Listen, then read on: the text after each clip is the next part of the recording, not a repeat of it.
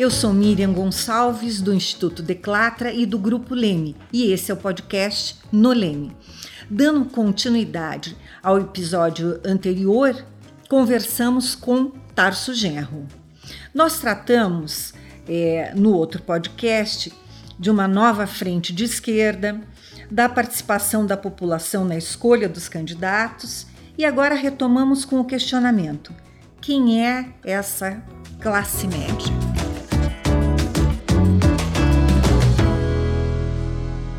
Às vezes, Tarso, me ocorre que ah, de qual seria a implicação que teve a, a, melhoria das condições de vida da classe média, a ascensão de, de, de boa parte da população que, que, vivia na miséria para uma classe média, média baixa e tal, é, ou pelo menos a sua inserção no consumo. Será que os governos populares acreditaram que bastava o crédito ao carro, o crédito ao eletrodoméstico branco, para que isso fortalecesse o governo e talvez tenha se esquecido da parte ideológica? Eu não tenho um juízo, um juízo muito refinado a respeito dessa questão, né? como não tem em relação aos outros temas, mas nesse menos ainda. Porque, na verdade, como nós estamos falando em classe média, nós estamos falando de quem? Nós estamos falando do operário do ABC, ou do médico que faz plantão em 10 hospitais. É. Ou nós estamos falando do grande médico privado que ganha 80 mil por mês. É.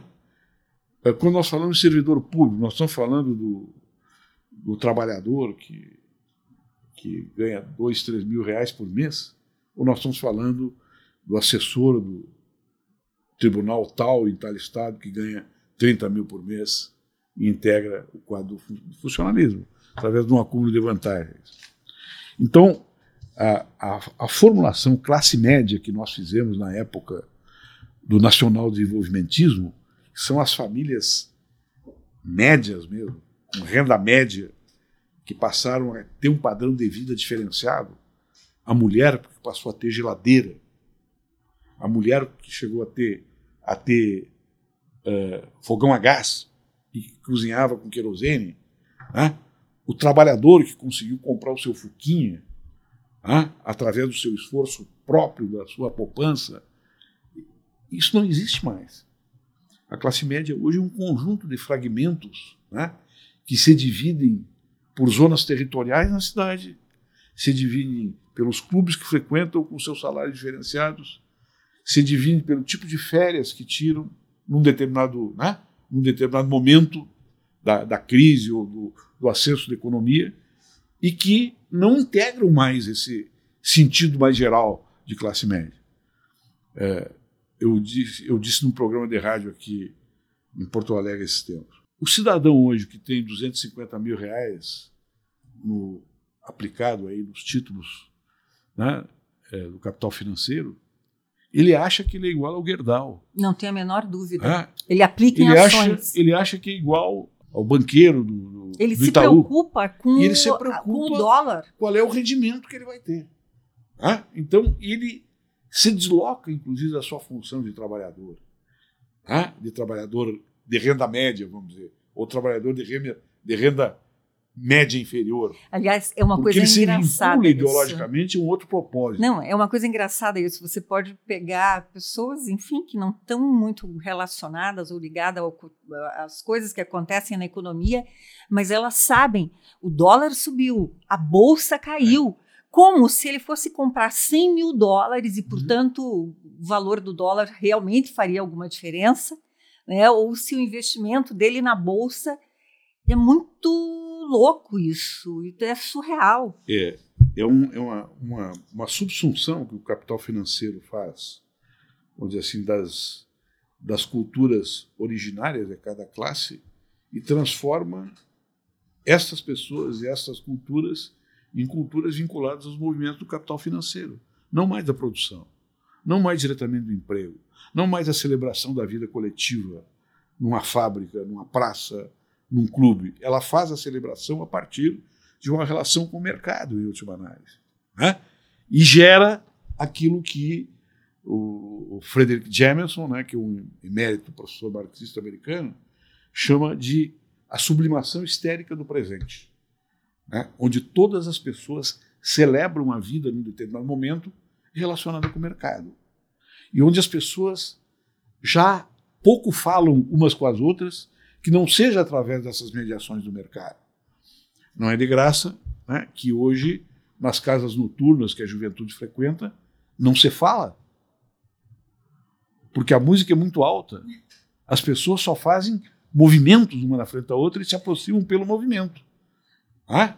A, a, a, me, me, dizia o, o, o, Manuel Carvalho da Silva, que foi presidente da CGTP, que é a Central Comunista Portuguesa, e hoje ele é professor de. De, de é, fez doutorado, é professor de Coimbra e tal. Ele disse, eu percebi num determinado momento que quando eu queria falar com a jovem classe operária, eu tinha que ir para frente das discotecas. Adorei a ideia. E não lá dentro da fábrica. Lá dentro da fábrica ficam os velhos trabalhadores do meu partido, naquela época era o Partido Comunista, que já sabem o que dizer e já sabem o que pensar. Né? Então, este processo de, de subsunção da vida comum no movimento capital financeiro, que é mediado por um sistema de comunicação agregado a ela, né, é uma coisa muito difícil de vencer se nós não tivermos uma rede de formação de opinião horizontal e não tivermos a compreensão de como se forma esta opinião. Né? Você, você, você vê nos, nos, jornais da manhã de cada, de cada emissora de televisão, ou reza né, celebrando a riqueza, ou os caras tirando dinheiro dos pobres, ou você vê informações sobre a Bolsa, sobre o dólar, né? E, e sobre, sobre, o tempo. E, e, sobre o tempo. e como as pessoas não sabem gastar e não sabem poupar. É verdade. Hã? Sempre tem um economista que quer ensinar é, o, a, o operário como ele deve operar. É. Judiciário. Há um novo judiciário? Há uma nova classe, se é que se pode dizer assim, togada, que hoje pratica um direito diferente daquele que nós já conhecemos? Eu não sei bem te responder isso, né, porque é uma situação dentro da dentro do, da era do capital financeiro é uma é uma situação nova que o poder judiciário está vivendo. Né.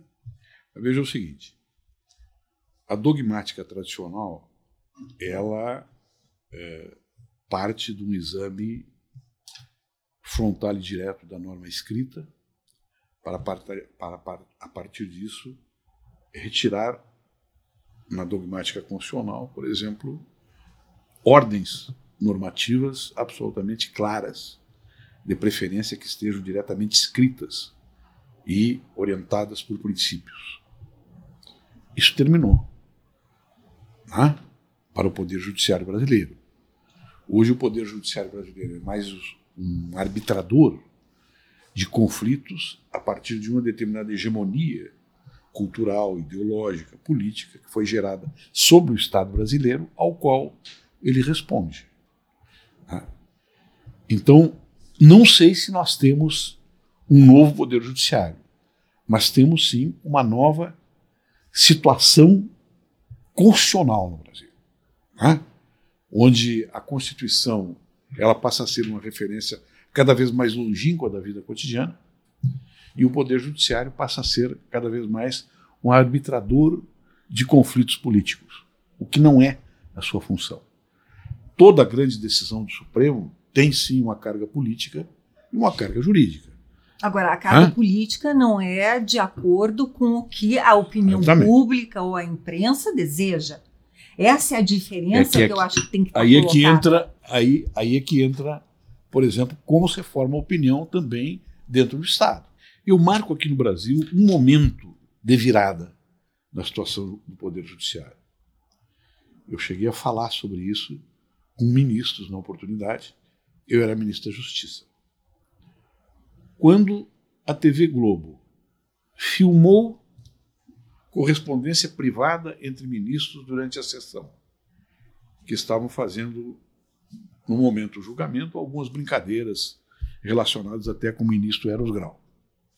Quando aquela máquina entrou por cima do computador, filmou os recados e as respostas, e transformou esta informação numa informação política e o Supremo Tribunal Federal não reagiu duramente contra essa violação de correspondência e violação da privacidade dos ministros, porque a privacidade também existe no ambiente público.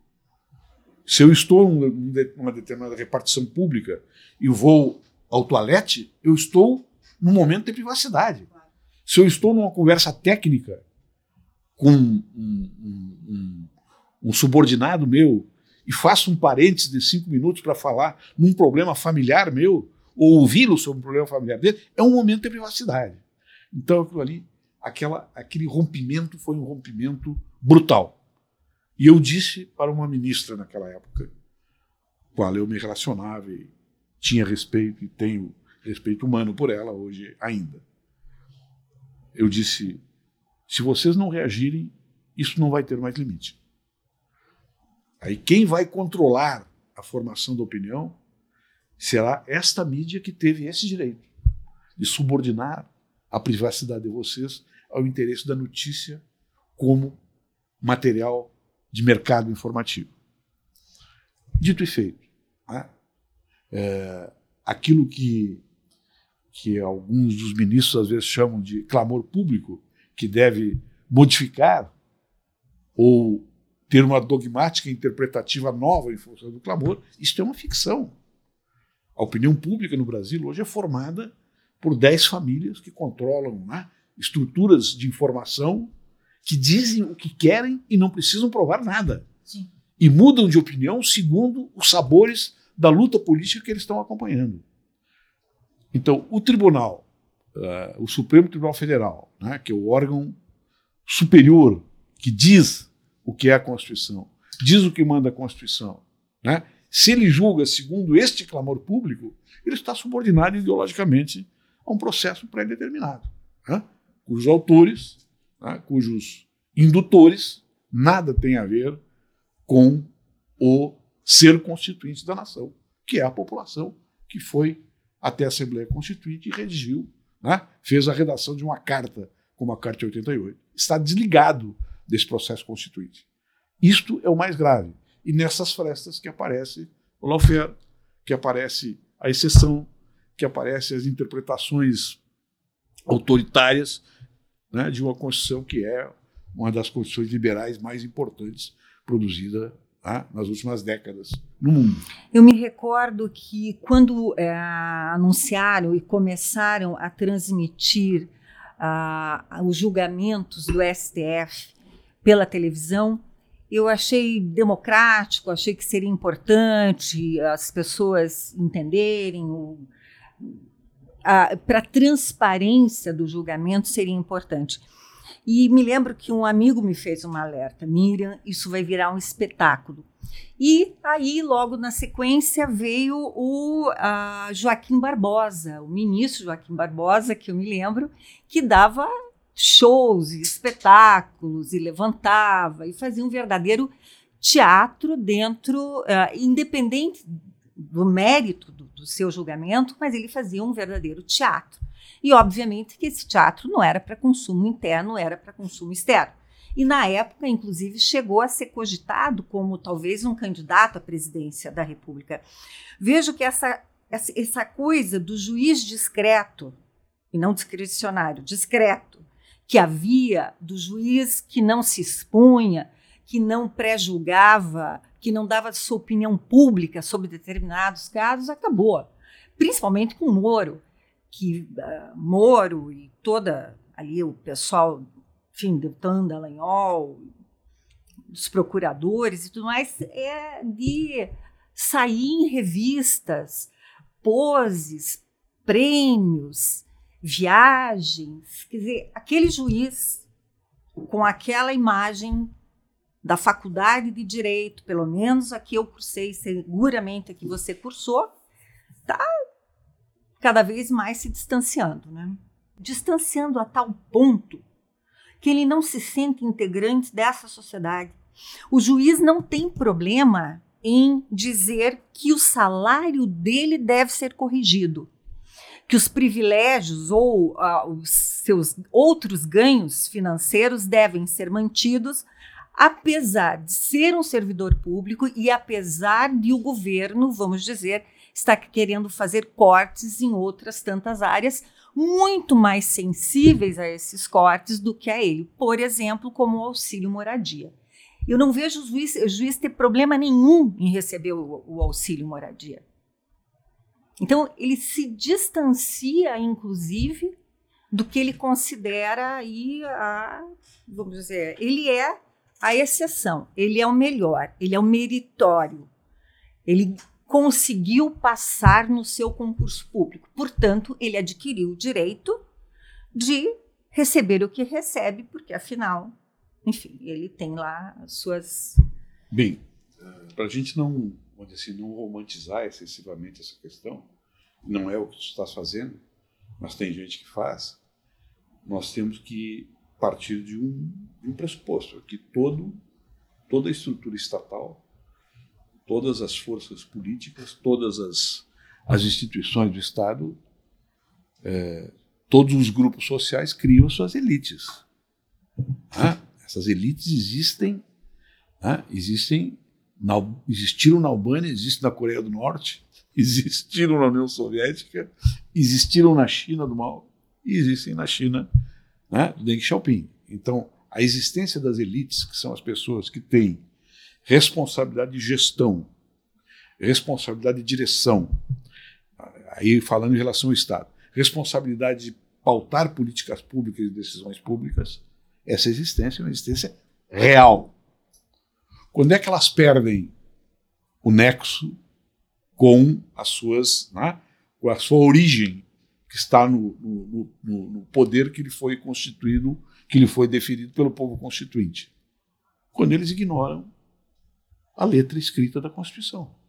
E aí eu falo em letra escrita mesmo. Estou falando na dogmática tradicional. Como interpretar o que é coisa julgada. É, como interpretar o que é coisa julgada, que é um exemplo típico, né, que nós conhecemos muito bem. Então, quando existe esse desloca, descolamento, é muito difícil a gente perceber quais são os limites disso. Tá? Que geram, inclusive, mudanças de posição abruptas, que não se, às vezes não se entende nem, nem bem por que elas mudaram, mas tem algumas raízes. Qual é o macro processo aqui no, aqui no Brasil, né, em países como o Brasil, que faz essas determinações? É a subsunção que o capital financeiro fez sobre a vida pública através do domínio da comunicação e a subsunção que o capital financeiro fez do Estado, do funcionamento do Estado, através da dívida pública. Então, quem faz a tutela, na verdade, das funções públicas do Estado, quais são os seus limites, quais são as modificações que têm que ser feitas, é quem é credor dessa dívida. Né? E aí ele exerce uma capacidade de manipulação sobre os partidos políticos, sobre as lideranças, sobre as esferas de representatividade do Estado, que colocam ele sob seu controle, né? que é a tese né, reconhecida que vem da história do projeto neoliberal, é que só existe um determinado caminho. Né? E, e veja né, que líderes moderados, como Lula, como o Evo Morales, como o, o ex-presidente do Equador, o Rafael, Rafael, Rafael Correia, sofreram esses efeitos, porque ousaram passar determinados limites. E quais foram os limites que o Lula passou? Um, que é insuportável para a nossa elite escravista. Ele concedeu, ele permitiu que os pobres sentassem na mesa da democracia e enxergassem o que, que tem em cima da mesa. Isso aí foi imperdoável. Né? Porque aí começou uma disputa que é uma disputa de fundo. É uma disputa sobre como vamos repartir isso que está em cima da mesa. Então, aquela, aquela, aquele ataque violento que se fazia né? ao, ao, ao, governo do Lula, porque tinha sindicalistas no governo, tinha sindicalistas nos bancos, tinha sindicalistas no ministério tal, tinha sindicalistas que, que, que tinham influência sobre decisões econômicas, é uma representação disso. Não é estranho que os banqueiros, que os grandes empresários, que os ricos tenham sempre essa influência. Mas que os trabalhadores possam ter alguma influência, se torna uma crise brutal. Então aí eles fizeram todo um movimento de desconstituição, de desautorização, até criaram né, o conceito de que os problemas do Brasil eram por causa da corrupção. Né? Tarso, não posso deixar de perguntar para você é, sobre dois pontos, pelo menos, ou dois, duas funções que você exerceu dentro, uh, como ministro dentro dos governos Lula, que foi como uh, ministro da Justiça e ministro da Educação. Ventralbe, uh, Moro. Esse é um governo de inimputáveis. Como é que você avalia o pacote anticrime de Moro? Primeiro, não é um governo de inimputáveis. Né? E nós temos, na verdade, aqui no Brasil, duas agendas que não são concorrentes que vêm do governo brasileiro. Uma agenda que é a agenda da sociopatia e do controle ideológico sobre uma determinada parte da população, que é deferida ao presidente, que não é um gestor do Estado brasileiro. Ele é um criador de fatos relacionados com uma segunda agenda, que é a viabilização das reformas neoliberais, das reformas que estão destruindo o Estado brasileiro.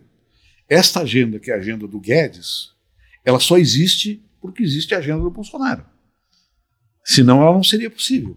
Porque isso é que gerou uma grande unidade da centro-direita, da direita conservadora, da direita fascista, da direita reacionária, das oligarquias regionais. Ou seja, a agenda de reformas é das reformas é o verdadeiro tecido unitário das transformações que vêm ocorrendo no Brasil até agora. E essas pessoas, como o Weintraub, como né, o próprio Bolsonaro, o ministro de Relações Exteriores, como a pobre da Damares, né, são papéis que são necessários para a implementação dessas reformas. Porque um é o lado doentio do governo, que fala com a parte da sociedade doente, com a parte da sociedade dominada ideologicamente, com a parte, parte da sociedade desesperada, que não quer outra coisa a não ser respostas imediatas né, até para os, seus, para os seus problemas psicológicos né, e humanos de sobrevivência. E a outra parte da sociedade, que é a grande burguesia, que é a elite do, ser, do serviço público, que são os banqueiros, que são os, os, grandes, os grandes investidores do mercado financeiro, a agenda deles é a agenda das reformas. Até eles torcem a maioria deles torce o nariz para o Bolsonaro. Considera um mal necessário. Ele distrai a população enquanto eles podem agir é, pelos seus é, interesses. É, uma, uma, visão, uma visão mais, mais simplista, mais é simplista é exatamente isso. Só que essa distração não é uma distração circense. Ela é programada cientificamente. Né? Porque hoje nós temos, né, a partir do, do, dos Estados Unidos, nós temos uma, uma, uma visão do império que usa diretamente todos esses meios tecnológicos novos para substituir a ocupação por forças militares.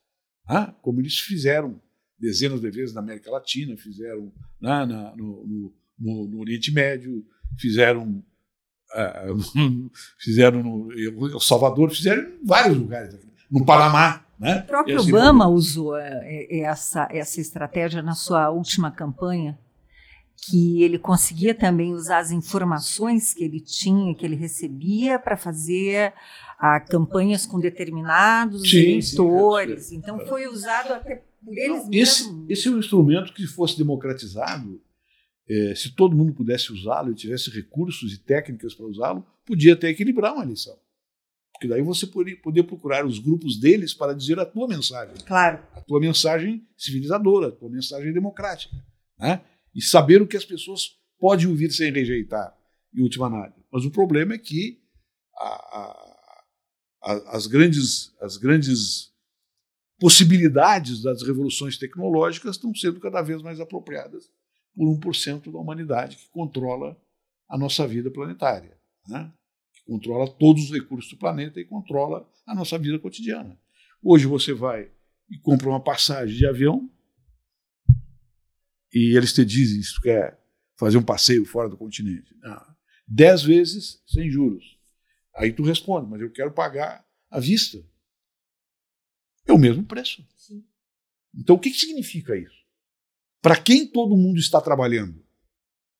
para o capital financeiro. Claro.